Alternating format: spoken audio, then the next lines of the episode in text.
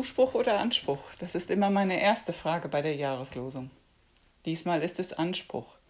Seid barmherzig, wie euer Vater barmherzig ist. So lautet die Losung für das Jahr 2021.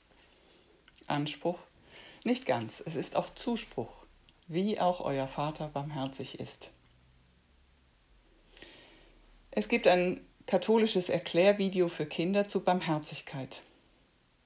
Da tritt Gott als himmlischer Richter auf und haut als gerechter Richter den Menschen mit seinem Gerichtshämmerchen auf den Kopf wegen Hochmut, böser Nachrede, Betrügereien, Habgier, so dass sie alle um einen Kopf kleiner dastehen, sozusagen unbarmherzig in den Boden gerammt werden.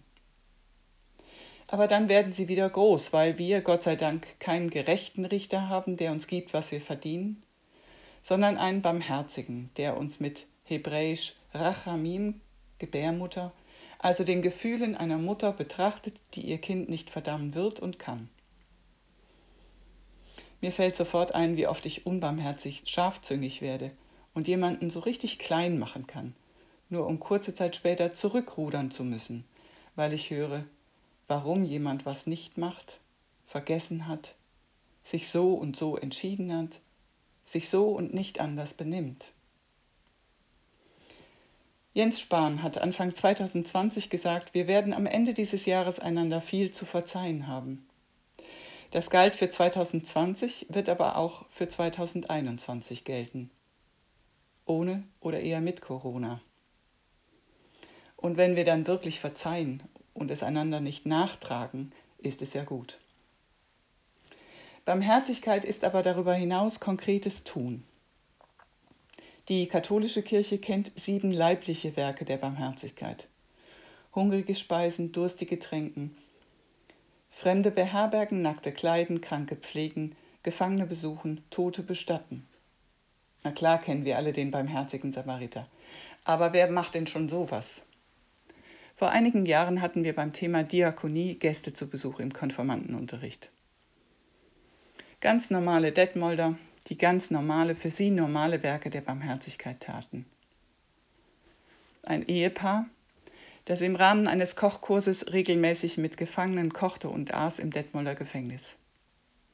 Einen Herrn, der im Rahmen der Tafel Lebensmittel in den Geschäften abholte und an Bedürftige verteilte.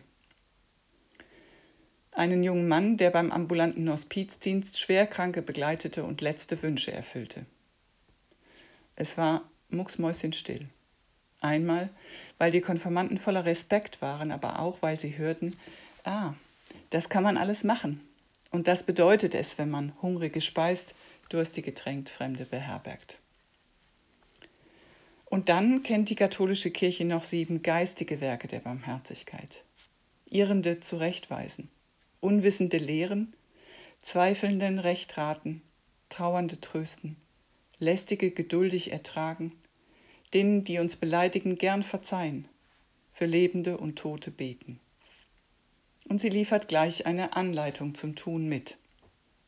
Den Menschen achten, hinsehen, ansprechen und zuhören, berühren, trösten, Herberge gewähren, Verantwortung übernehmen, Zeit haben,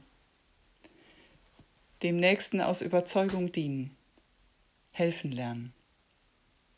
Das ist konkret, das ist vielfältig, das ist machbar, da ist viel Raum zum Glauben und Leben. In einem Interview mit Leuten auf der Straße zum Thema Barmherzigkeit sagte einer, das gehört in die Kirche. Auf die Gegenfrage, und außerhalb der Kirche gibt es das nicht? sagte er entschieden Nein. Zeigen wir 2021, dass es das auch außerhalb der Kirche gibt. Barmherzigkeit.